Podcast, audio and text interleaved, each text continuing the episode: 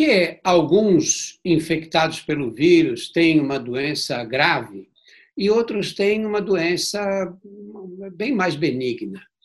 A gente não sabe essa resposta. A gente sabe estatisticamente. Os mais velhos, aqueles com doenças crônicas de base, aqueles com problemas imunológicos, têm mais risco de ter doença grave.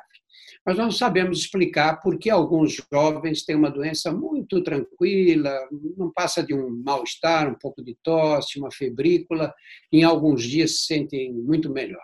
E enquanto outros têm uma doença mais pesada. Quer dizer, mesmo o fato de você ser jovem não quer dizer que você vai ter uma doencinha de nada. Não, isso não.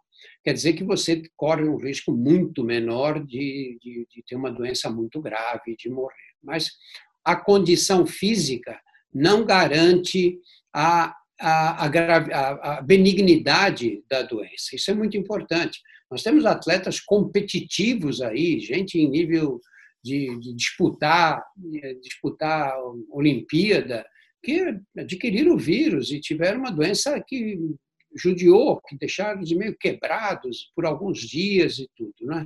Então é por isso que não pode dizer, não, isso aí é uma doença que só mata velho. Não, não é verdade.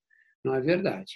É preciso tomar cuidado e tomar as medidas, porque ninguém vai gostar de ter uma doença que, te, que embora não te faça correr risco de morte, te joga na cama por vários dias. Né?